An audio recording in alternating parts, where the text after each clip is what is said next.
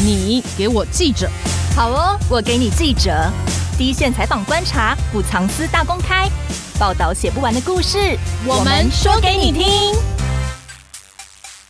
大家好，我是欧编。大家好，我是边边。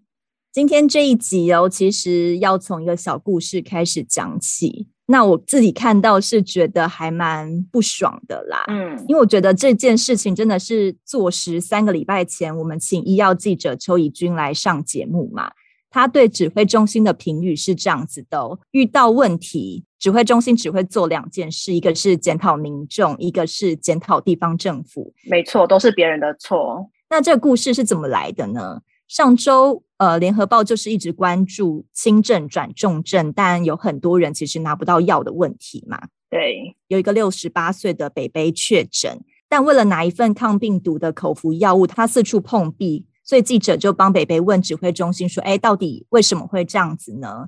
结果指挥官陈时中却质疑说：“从来没有遇到一个病人同时遇到这些状况哦。”还说要亲自打电话给这个投诉人，说到底是怎么回事。那我们呢，为了要让指挥中心看清楚现在这个真实社会到底是多么困难哦，嗯，所以怡君就去独家采访了这个六十八岁的吴先生。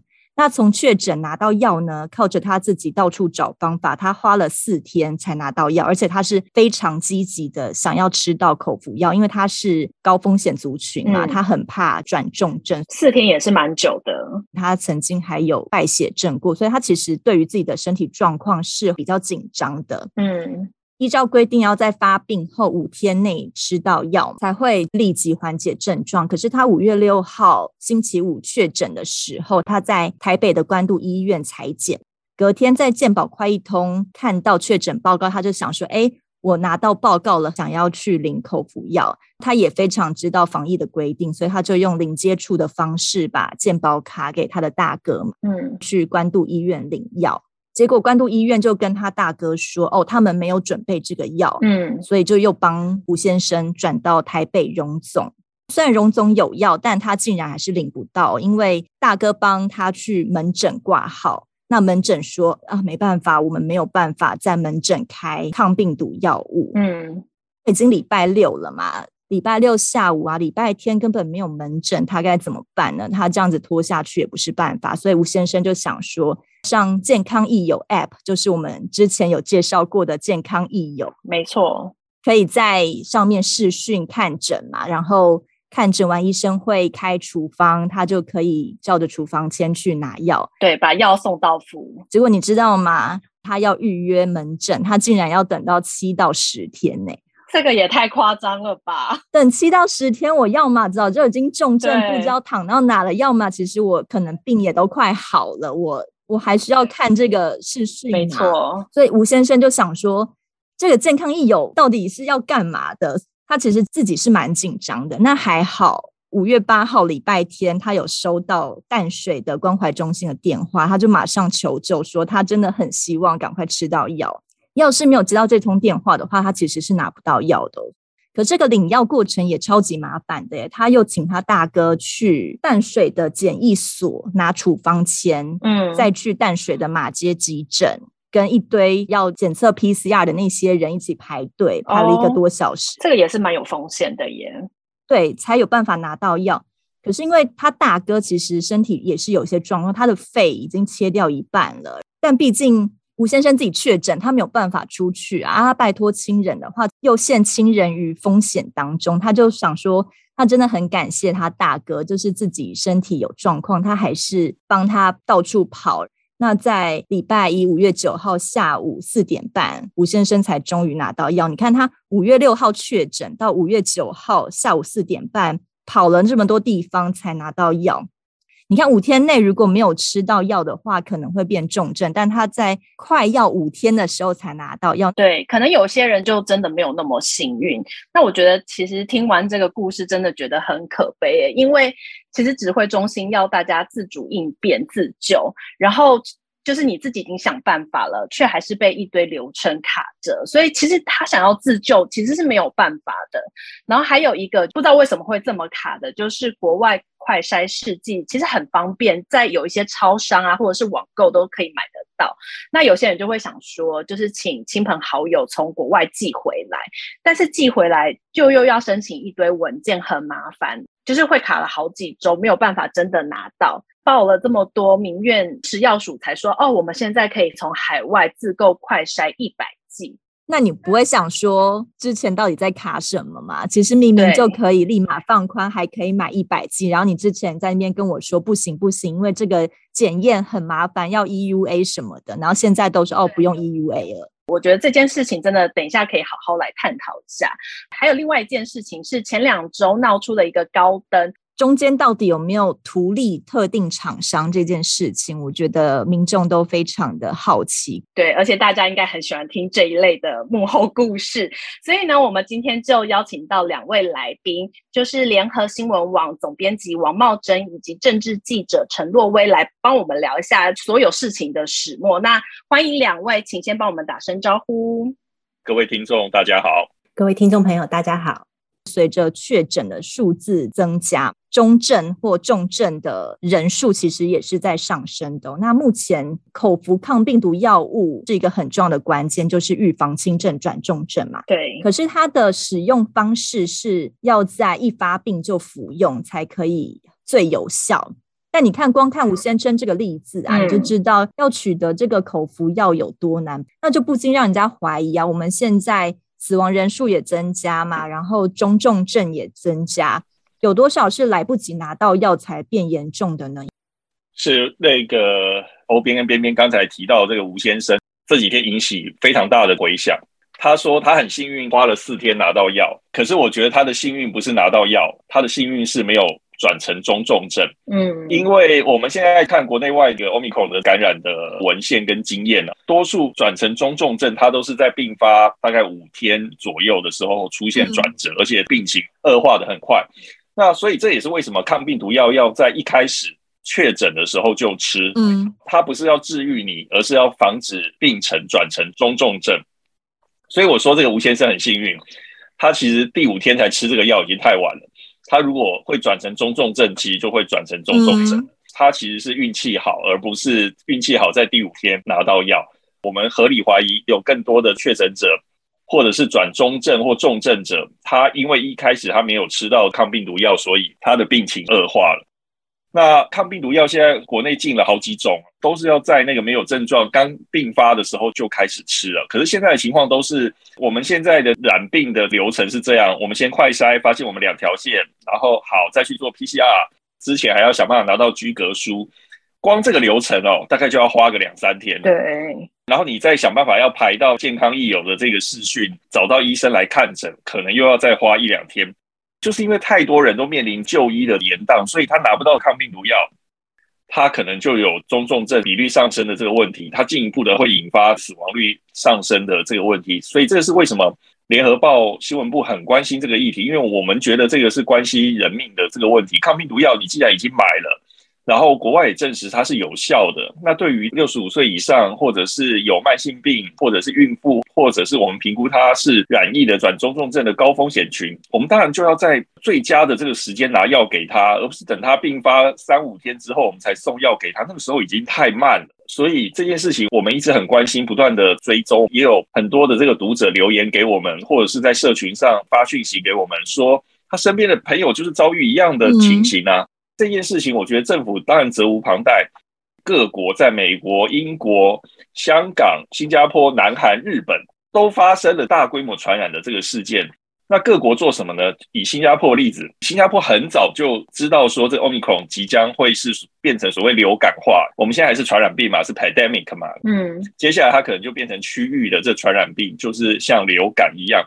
像我们现在我们的国人面临到他居家照护的时候，没办法看医生的这个问题。新加坡演练了很多次，然后也顺利的执行，所以我们看到新加坡有大量的确诊人数，可是新加坡的死亡率，特别是长者的这个死亡率是非常的低的，嗯，就是跟香港比，它的表现其实是好的。那我就问啦，我们政府一直强调我们是要超前部署的，请问我们今年前三月的时候，我们政府做了什么样的超前部署？就讲远距的视讯的医疗这个问题，非常的严重啊！我身边一堆的人都在问说，我们怎么样能够挂号，然后来看医生？为什么要看医生？因为这个抗病毒药它是处方用药，它没有办法，医生只凭你确诊现在就给你药，嗯、因为医生会问你说，哎，那某某某，你现在是不是有在同时服用什么什么药啊？我要评估你现在服用的药跟接下来我开给你的这个辉瑞抗病毒药，它可能会会不会产生交互作用，产生一些不利的影响？这是需要医生的专业的评估。可是我们现在有见到大量的确诊者，他居家照护，指挥官要你自主应变，可是现在变成自求多福了，因为他找不到资源能够支援他，他找不到很快速的可以在一天之内就是找到医生，然后用视讯看诊，确定你是可以服这个抗病毒药，然后药师就把这个药送到你的府上。可是现在这个流程啊。真的还是一片乱七八糟。对这个事情，我觉得我们这么样子的督促政府，不是去责怪他，而是鼓励他，你要做更多的这个事情。因为现在是跟时间赛跑，接下来染疫到高峰的时候，当我们累积染疫人数是三百万、四百万人的这个时候，即便你的死亡率是万分之一，那个死亡人数也是可观的。所以我一直强调抗病毒药这件事情很重要，因为我们如果能够在黄金时间送药给高风险群，真的我们可以抢救很多人命，而且我们可以避免很多人转中重症，他就不需要去占用医疗资源。这几天我们有一个很知名的媒体负责人，他全家确诊，他的这个经验写在脸书上，引起广泛的关注。他的家人去台大医院急诊的时候，从早上十点等等到隔天凌晨两点。没办法，因为医疗量呢已经太紧了，所以后来放弃了。他就说：“那个我回家自主应变了。”他就没有继续等这个病床，因为那时候他等病床，那几天台北还很冷。他就说他很怕他还没有病死，先冻死在急诊室外面。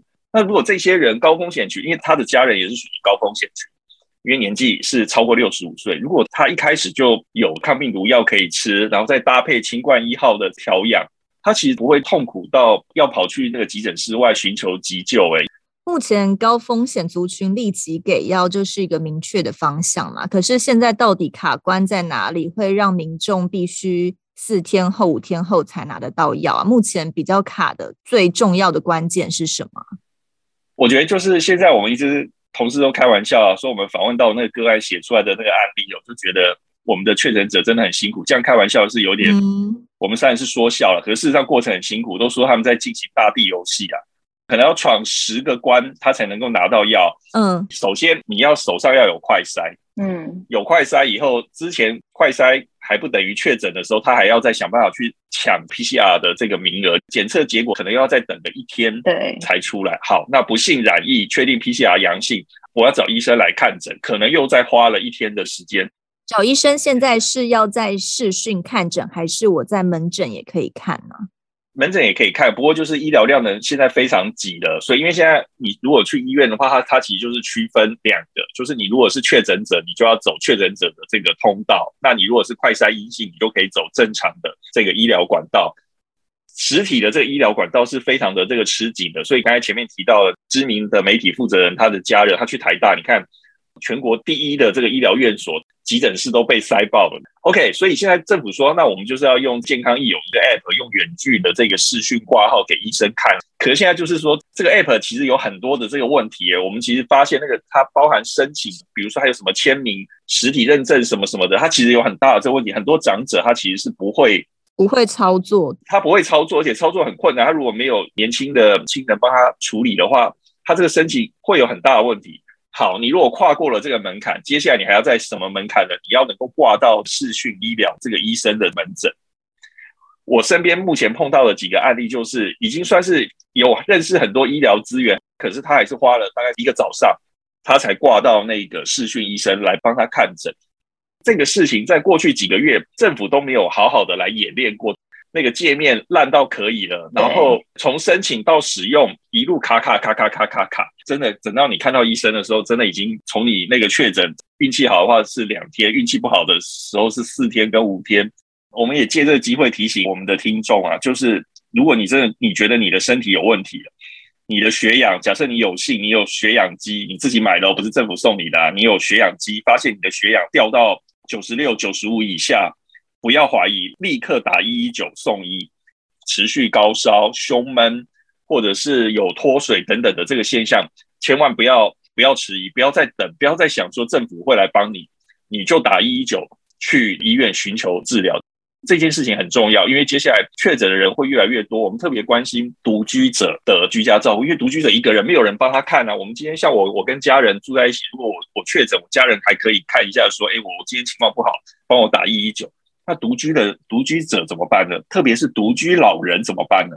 所以这个也是我们联合报新闻部不断追踪的这个目标，因为我们就要想办法找出疫情中的这个弱势者，我们帮他。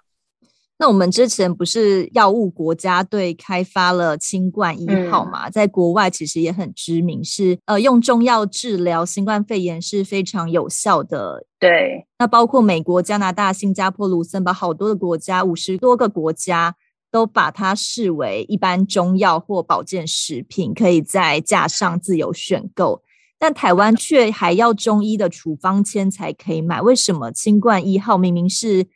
被说成台湾之光在世界上发扬光大，但台湾自己却很难买到，这不就又是自己卡自己吗？什么意思啊？呃，好，这件事情哦，我这边没有在卖药或宣传药了。可是清冠一号以身边朋友的亲朋好友的经验，真的有效。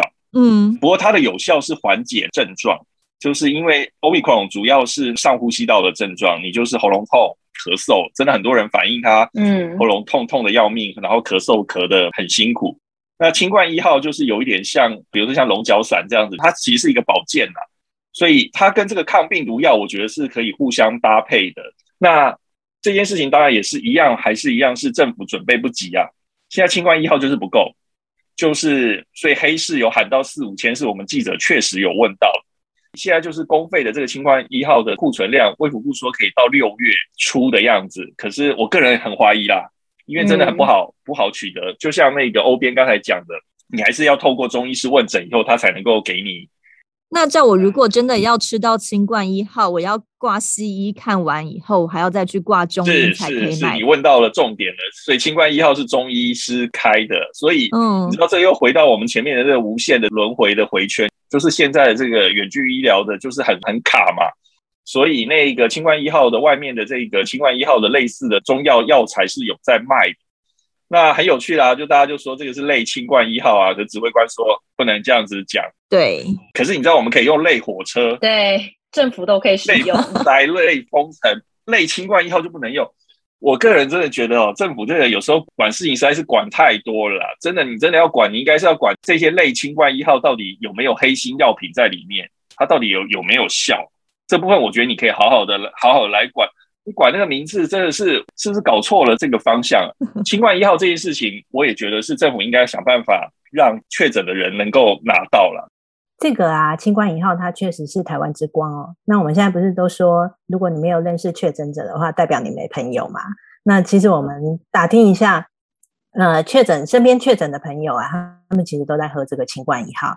那也有立委啊，呃，他就是自己煎那个清冠一号，因为他本身有护理的背景哦，所以他是找类清冠一号嘛。嗯，因为那个就是像茂珍刚刚讲的，它是公开的那个处方，你可以照那个药材，然后自己去配，然后自己回来煎清冠一号来喝水药。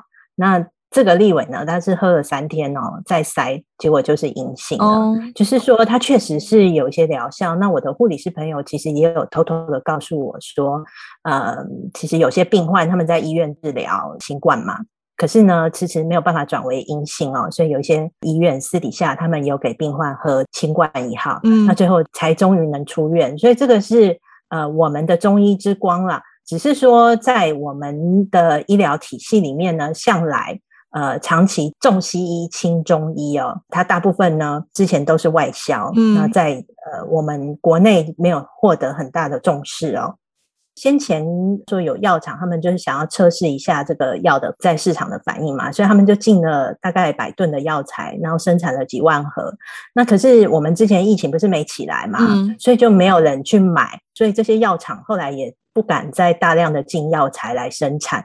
那这波疫情呢，突然就起来了，然后大家都措手不及哦，嗯，所以就是掀起这个抢购潮嘛，那生产量人才会跟不上。那我们知道说，卫福部昨天下午他又找八大药厂和中医师全联会，他们有开会讨论，就是这个药现在缺货了，现在就是说大家赶快去生产，呃，希望就可以大家都可以买到了哦。清冠一号还是要透过中医处方签才可以，对，不能够变成像国外一样成为保健食品或是一般架上成药自己买吗？其实我们卫福部对这个部分啊管制是非常严格的，嗯，所以这个部分你还是就是需要它，因为它是处方药，可是它现在有公开的这个药方嘛，有很多民众都就是照这个药方去抓药来囤货，那黑市的水药。其实就喊价到将近一万哦，一个月你要花一万块，因为我们社区也就有在卖。我们社区的朋友，因为他说他可以拿到中医诊所的水药，然后呢，一包一百块。那如果你是确诊的话，就是一天要服用三包。那你看到一天三百块，一个月就要九千块啦。可是就还是有很多人会去买。那买来做什么呢？有的人就是想说，我如果染疫了，那我到时候就因为我居隔嘛，我没办法出。出门啊，那我就可以直接喝，不用再去找药。这是民众的心态。那另外一种就是他想要预防性的先服用，可是，嗯，这样子其实是呃可能会比较有一些反效果，因为有一些中医师就就呼吁大家说，其实这个新冠一号它的它的药性很寒哦，它是里面有鱼腥草啊、北板蓝根啊这些中药材十大概有十种。那如果你不是确诊哦，然后你就用。呃，预防性的喝的话，那你可能会有腹泻的症状，嗯，那可能会造成你的免疫一直下降，反而会有风险。所以，呃，虽然还是中医处方药，但如果真的要自主应变拿不到药的话，还是可以去抓药的。那还是呼吁大家，就是没有需要的话，不要乱喝。那真的有症状、有确诊，那真的喉咙很不舒服，或是。要搭配呃口服药服用缓解症状的话，那你再去抓，再去买，再去看中医师这样子。嗯，把药留给需要的人。呃，再来谈谈快筛试剂这个问题啊，因为现在快筛缺的要命嘛，尤其是唾液的快筛，因为很多小朋友其实怕搓鼻孔，所以大家知道有唾液快筛的时候，都很希望赶快能够进口。可是现在就有立委跟议员查资料发现啊。去年六月到十二月底，其实食药署就驳回高达四十次，分别来自八个国家的唾液快筛专案进口的申请，其中也有包含这一次福佑达通过的那个韩国的唾液快筛。韩国的。对，之前那四十次申请全部都是被食药署以资料不齐全就结案了。我们一直以来使用的方法，对，就是你要补资料或资料不齐全，算是一个软钉子嘛。大家也不知道，反正之前 四十次那个厂商都失败，可是很厉害哦。福佑达公司高端总经理创办的福佑达公司，他两周内就率先申请过了，成为独家可以进口唾液快筛的厂商，而且一次进口就是三千万剂哦。那最近不是也炒得很热嘛？嗯、就说获利其实比高端疫苗还要好赚。对，当然只要属是否认有为特定厂商开绿灯这件事情啦。可是就记者的角度来看，就是每一次都会有那种好像跟政商关系比较好啊，或者是亲哪一派就比较容易获得一些标案啊，或是比较容易闯关的这件事情。到底有没有这个现象啊？嗯，我先来讲一下哦。那其实，在国外唾液快筛是很普及的。那我们台湾完全还纠结在那个搓鼻子的恐惧里面哦，那实在是很落后。其实我们快筛国家队，嗯、呃，虽然陈时中否认说我们有快筛国家队啦，可是，在两年前我们确实是想要成立，当时呢也找了很多厂商啊。那可是你看，现在我们远远落后韩国，我们的快筛剂还要从韩国来进口。这个原因就是卫福部当时觉得疫情不严重啊，我们那时候没什么疫疫情嘛，所以对发展快筛产业啊很排斥。那时候卫福部就严格限制家用快筛试剂的流通嘛。嗯，呃，即使我们国内的厂商有取得紧急授权许可啊，有六十六项的快筛试剂，可是呢，你去看大多数其实还没有量产，没有市场这样子嘛。对，所以现在就大缺货嘛。那大缺货了，那总统府和民进党高层啊，还有一些绿委，他们就开始在，就是他们最近都不约而同在脸书上贴出所谓的超商文，然后说他们到超商去看啊，说他们看到呢，超商的台子上面摆了很多的快筛试剂，嗯、然后呢，说根本就不是一剂难求，根本就买得到啊，嗯，可是呢，为什么民众去排？因为超商卖一百八，嗯，对，那实名制五支五百，一支一百。大家还是会选择去药局排队啊，因为你不可能只买一支嘛。那这一次又通过这个福佑达代理的福吉美的唾液快筛进口，只有这一家。然后呢，大家就觉得说，为什么是他？为什么又是高端？对，为什么又是高端？因为刚好他的创办人就是高端的副董事长兼总经理啊，嗯、这个就让人家觉得说，那是不是在护航率又有？然后为什么他是独家优先获准？而且哦，大家有去算了一下，他在台湾卖的是两百三十块，嗯，但他的成本一百五。那其实我们的记者呢调查去发现啊，陈时中说，因为没有其他厂商去申请，可是从去年六月开始，其实就有四十件次啊。那这个不只是国内，包含英国、美国、德国、新加坡、韩国这些都有啊。可是呢，卫福部全部都说资料不齐全，就把它否决了。资料不齐全，没有让对方有补件，或是鼓励他赶快把资料补齐，我们就可以赶快进口多加快筛的这种方式吗？你可以补件呐、啊，可是其实业者他们就是常常这种做医材的业者，他们都知道，官方跟你讲说你资料不齐全，要你补件的时候，你大概就没有什么机会了。哦，对对对，就是透过补件的方式，大概也不用想了，所以他们大概就就觉得那就算了，而且。这个其中这四十件里面，还有跟这个这一次福佑达代理的福吉美唾液快筛相同的产品哦，也是被否决的哦，对不对？而且你又这一次又那么快就让福佑达来申请通过，它整个申请紧急使用授权的过程，因为它是那个。呃，韩国的人体试验报告呢，还是他是用澳洲的紧急使用授权来替代呢？这个部分其实国民党立委这几天一直在质疑，可是卫福部呢都没有把报告啊公开出来啊。到底那个资料不齐全是不齐全什么？他都还没有说清楚。厂商自己也不知道为什么他自己不过这样子嘛，他只知道哦，反正我资料不齐全而已。嗯，所以当然厂商就算了嘛。嗯，我想哦。这几年哦，关于防疫物资的采购跟民进党关系的部分哦，我觉得已经有太多的这个证据显示，就是没关系就有关系啊，有关系就没关系啊。那我觉得背后它有没有涉及不法的采购或者是官商勾结？我觉得这当然减掉国家机器还有这个在野党哦，他都要好好的这个监督。嗯，可是呢，身为一个小小国民哦，我是退一万步来想。不管你用什么方法，你只要给先给我们足够的这个防疫物资，我觉得是最重要。大家回想一下，在四月中疫情开始爆发，各界外界在质疑快筛的数量不够的这个时候，政府是怎么说的？政府是说我们已经有采购大量快筛，五月初会有这个一千万剂会到货。可是问题是在哪里呢？直到五月大家质疑说好了这个一千万剂在哪里的时候。蔡总统又出来说：“他说我们五月会有一亿剂的快筛，从一千万变成一亿剂，直接暴增十倍。对，而且很厉害，他会在这个实名制跟这个八大通路，他都还是有卖。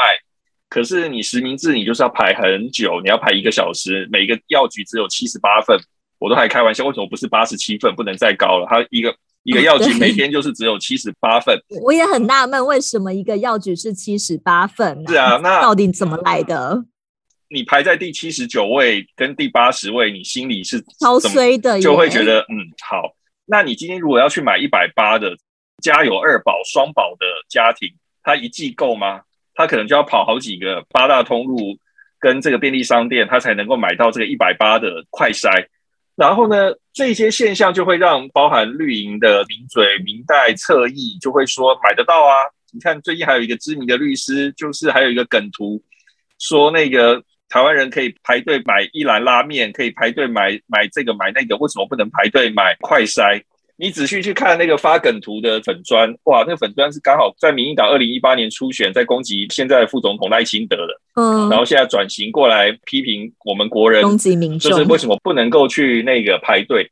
坦白说，今天如果要我去药局买实名制排队一个小时，嗯，可是保证我一定买得到，而不是七十八份。就是你只要排队，你就一定有。嗯、OK，我愿意排，我会愿意谢主隆恩，就是让我买到。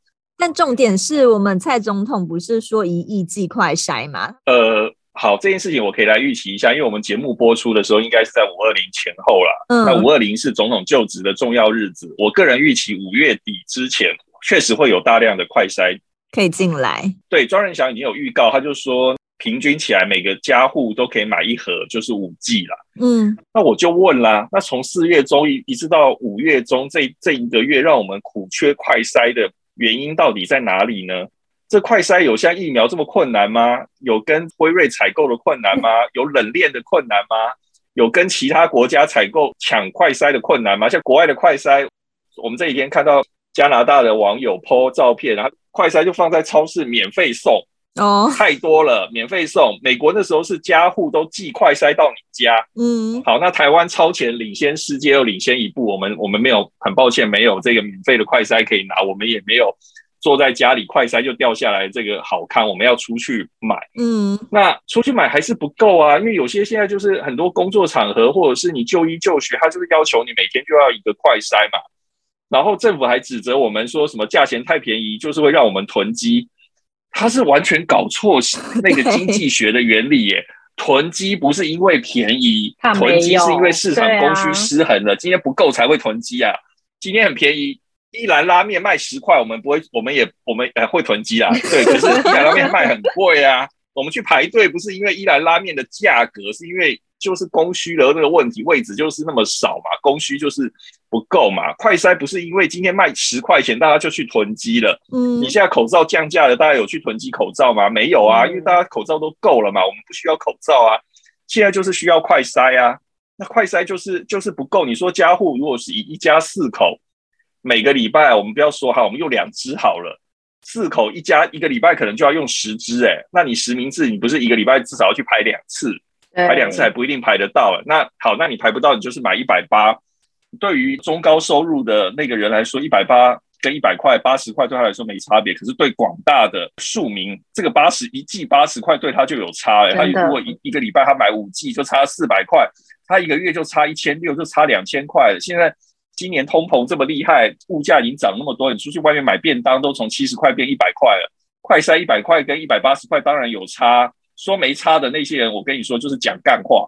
那为什么要民怨已经骂到臭头以后，指挥中心才说好了？那那个海外自购快筛我们不卡了，就是一定要大家骂到臭头以后，他才觉得其实海外自购快筛是一个方式，是一个大家自主应变也很方便的一个方式。这件事情不是突然想通啊，这件事情可以从两个方面来解读了。第一个解读当然就是那个等到海外快筛进来，最快也是下个礼拜三以后。嗯，可是这一批该赚的那个跟绿营友好的快筛企业进来的这些快筛，要赶快卖一卖啊，他也要赶快赚一赚啊。他当然要先挡一挡嘛，现在挡不住了，好，现在开放，可是前面该赚的人、该采购的都已经都已经采购。这件事情哦，阻止海外亲友寄快筛来台的这件事情。之前还要付两千块的这个那个手续费，还有庞大的这个行政的这个程序，我真的是觉得，我们今天是海外的亲友是寄毒品回来给我们吗？是寄炸弹回来给我们吗？是寄快筛耶，寄快筛这些事情，而且如果说今天你你你有那个亲友寄一个货柜回来，我当然觉得有问题，要好好查一查。我们亲友大部分就是寄个三五十个快筛回来，就是一个包裹。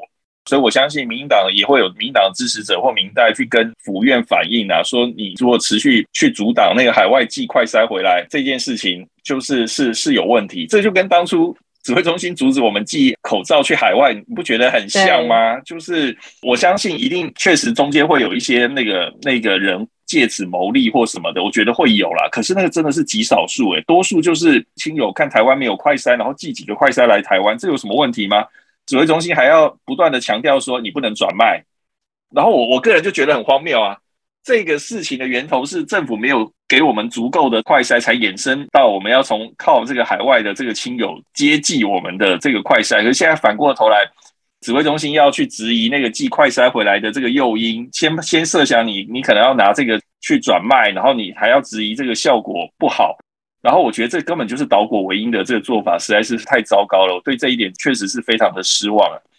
另一件事情也是国人很关注的啊，就是高登小吃店这件事情。嗯，在被国民党踢爆以后，国人也是蛮关注的。为什么一家小吃店在一年内转型成生意公司以后，马上就可以被卫福部邀请投标这一次的快筛试剂的采购？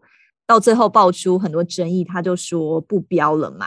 可是事情真的落幕吗？因为其实让人比较好奇的是，高登环球生意的董事长刘伟泽啊，他在弃标以后，他后来也有开一个记者会嘛，他说他自己只是谈合约的。他幕后有金主，叫做昶鸿公司，他会出钱。可是昶鸿是一个什么样的公司呢？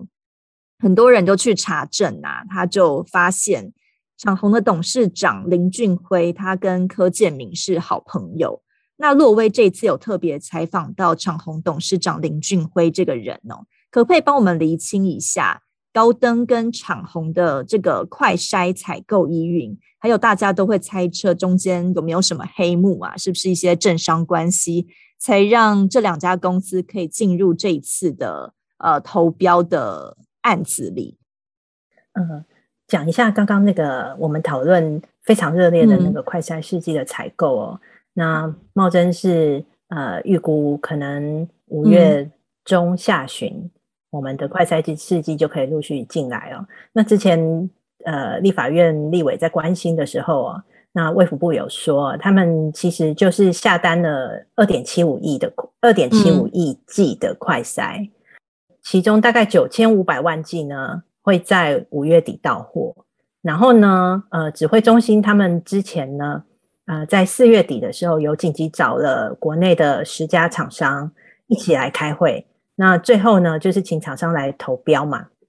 那他们总共要采购的数量统计出来是三千五百七十万剂。那也就是说，在五月的呃五月三十一号之前呢，他们要履约。履约是这十家厂商的时候开会的，九家厂商，九家，其中有一家弃标的就是高登。总之呢，可以你可以看到，它是四月底的时候，指挥中心才紧急的找了十家厂商。呃，一起来，其中呢就有高登，嗯哦，那先不说这家公司它的背景，那讲一下那个过程。呃，在四月二十八号的时候呢，厂商们去开会了，嗯、那指挥中心就说，呃，你们有多少货，有多少库存，能够进多少，我们都买。嗯哼，厂商现场观察，就是指挥中心确实是蛮着急的，大概就是每天被骂，然后民怨沸腾哦。对他们来说，真的，他们感受到很大的压力。回到这个高登这一家厂商呢的董事长刘伟哲呢，他就找了这个厂红的董事长林俊辉，他说：“我们一起去听，去开会啊，然后你帮我一起决定说，我们到底要不要投投入这一件采购案。”嗯，那当天他们听完，觉得说，呃，最多大概呃可以。给指挥中心的量是一千万剂，一千万。对，呃，考量的是指挥中心的要求很多，因为它有三个要件：效期要半年以上，然后五月三十一号之前要履约，那其中还要有百分之零点五的损耗率的备品。那为什么后来听到的是一千七百万剂啊？那天会议上只有一千万剂吗？对，因为指挥中心说，我给你一千七百万剂。你做不做得到？哦，是指挥中心自己提说，我增加那个数字，嗯、看你能不能买到吗？那这一千七百万剂其实就占了蛮多、蛮蛮高的比例了、哦。嗯、你看三千多剂，它占一千七百万剂。嗯哼，长虹公司呢，呃，是要出钱的公司，嗯、所以他们回去讨论的时候，公司的人就说：“那这这个要求太多了，那我们还是不要了。”但是呢，呃，照长虹公司董事长林俊辉的自己的说法说，他觉得还是帮一下国家的忙，虽然赚的比较少，因为他自己卖可以卖更贵，如果是卖给指挥中心去卖的话，就比较便宜，所以他会赚的比较少。但是呢，就想着要帮国家做事，所以他就答应了，这是他的说法。那后来呢，陆续就被国民党踢爆说，这个高登他的资本额只有两百万，他可以。竟然可以标到十六点五亿的这个标案，等于说那时候十家厂商嘛，总共才三千多万剂，那为什么一家高登就可以获得一千七百万，其他反而是占最大的那个部分呢？就是为什么指挥中心这么看好这这一个小吃店？因为它前身是小吃店嘛。对，这个小吃店转型的高登公司可以拿下这么大的量，嗯，可以做到这一笔大的生意呢？所以这才是被大家质疑的部分嘛。那结果国民党立委一开记者会质疑，然后说他的资本额太少。然后他前身又是小吃店，结果呢，高登就说：“那我不要了，直接顺势退出，因为他其实也觉得很难赚这样子，所以他就顺势退出了。但是他退出，我觉得这整件事情哦，再回到长虹公司的董事长，还有高登公司的董事长，嗯、那刘伟哲呢？我我就我就这厂商好了，不要讲人名。嗯，高登就说他可以进一财，昶鸿。”可以出钱，嗯，这个其实就是公然的转包啊，嗯、因为你怎么会一家公司拿了这个标案，然后后面其实是是另外一家公司出钱，另外一家公司来做，这个是违反政府采购法的，嗯哼，对，那他等于就公然转包嘛，嗯，还可以大言不惭的直接就讲说我们就是这样，直接开记者会说了，是不是？对，再来就是林俊辉有一个弟弟叫陈俊义。然后也被发现，他们是确实是亲兄弟，只是不同姓，可能一个从母姓，一个从父姓啦。哈，这个陈俊义弟弟呢，他就在呃民进党立院党团总召柯建明的办公室当顾问，嗯，很长一段时间，所以呢就被大家发现说，哦，原来陈俊义跟林林俊辉的关系是这样，那后面是不是靠柯建明？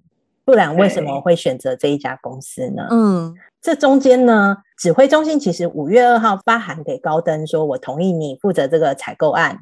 五月三号就隔天，国民党立院党团一早就开记者会提报这件事。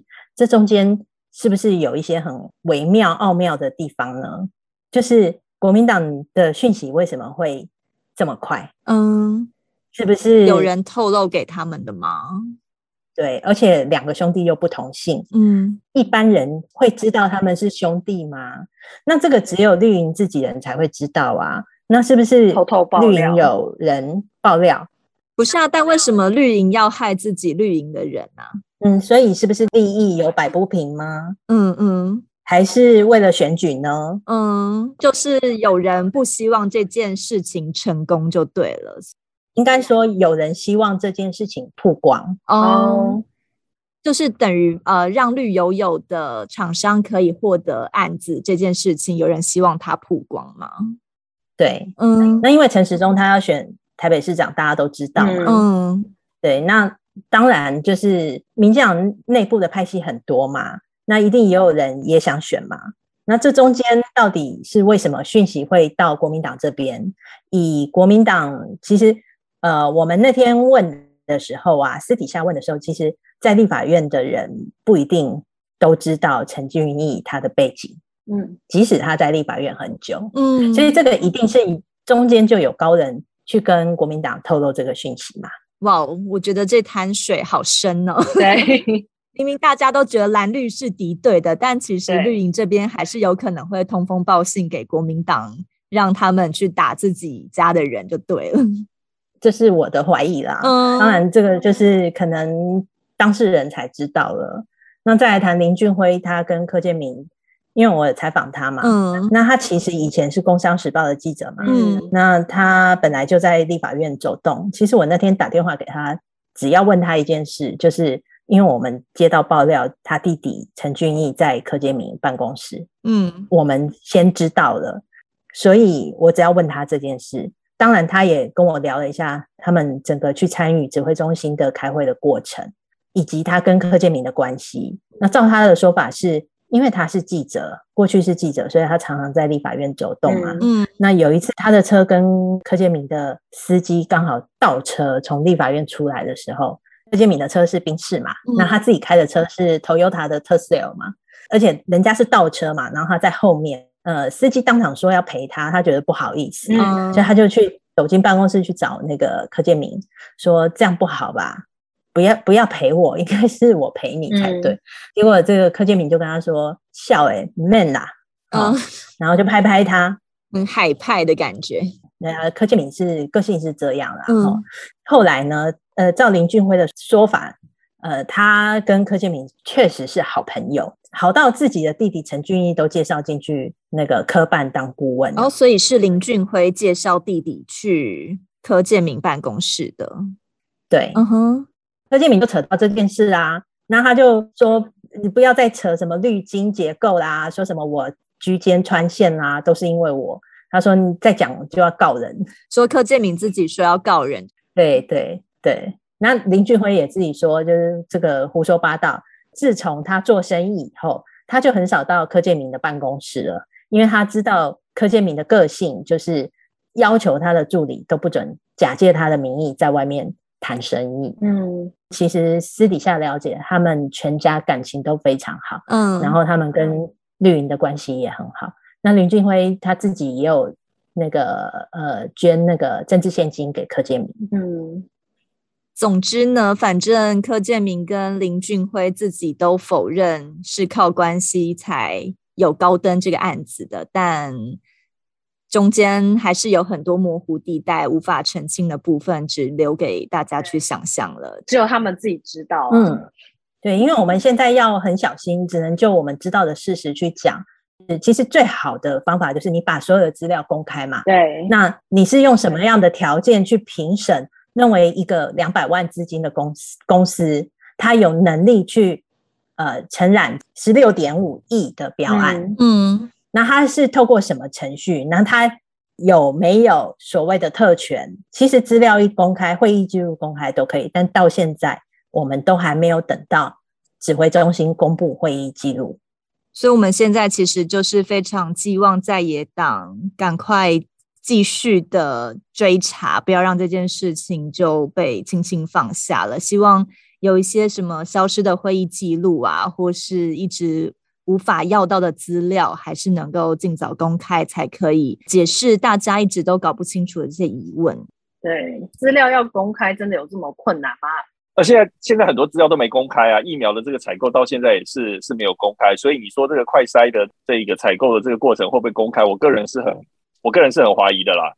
那这个部分，我觉得当然媒体要尽一一部分的那个力量，我们当然要想办法去追查背后有有没有黑幕。那当然，我觉得减掉那个法务的这个系统，它也我觉得也也应该要好好的这个查一查，就是看这个中间有没有有没有问题。现在因为快筛试剂，然后大家还是觉得很混乱嘛。那我们就看看到底五月底能够、嗯、能不能够实际真的有到货到这么多的量。然后其实很多东西真的是大家在一个政府资讯不公开的情况下，大家一定会有很多的疑问。但是依旧是指挥中心，我觉得他的呃一方面是不希望大家去质问，二方面是很多事情的呃排程真的有点太慢了，像。后来才开始依序的请那个各个找到各个厂商来尽快筛，其实可是其实原本他们说高峰是五月二十号，等到真的五月底进了之后，那个高峰点已经过了之后，嗯、大家到底还真的有需要这么大量的快筛试剂，会不会又变成另一个就是囤在那边的物资呢？我觉得很多事情真的不是嘴巴上说超前部署。然后没有实际行动去做的就有用的，嗯，因为其实这礼拜到大概六月初都是指挥中心预期的这一波疫情的高峰啊，对，一天就会上看十万、二十万，其实这个数字还蛮令人惊慌的，就是。我们自己也都会很担心，会不会其实自己会中标？因为身边其实真的已经有人中标了。其实我觉得很多时候我自己在想，是有可能其实我已经中标了，但是我是没无症状的，所以我自己不知道。嗯、可是我还是可能会出门去工作啊，或者是去采买一些物资，然后导致可能不小心就把这个病毒给传染出去的。嗯，还是就是希望大家都身体健康，自主应变，然后我们的医疗系统、我们的行政流程可以更顺畅一点。没错，我也希望就是能够重视每一个在新闻里面出现的延误就医的个案背后出现的问题，因为他们只是冰山一角。那如果没有办法解决的话，未来几周就是十倍以上的量爆炸呈现哦。现在只是双北哦，对，那两三周之后，中南部就可能会重演这个悲剧。我觉得，呃，联合报非常重视从一个个案去看他的这个拿这个药的困难哦，真的，陈时中跟指挥中心，甚至是蔡英文总统，真的要重视。那今天谢谢茂珍跟洛维帮我们讲得非常精彩，谢谢大家，大家保重，谢谢，谢谢，拜拜，拜拜。更多精彩的报道，请搜寻 VIP 大 U 点 com 联合报数位版，邀请您订阅支持。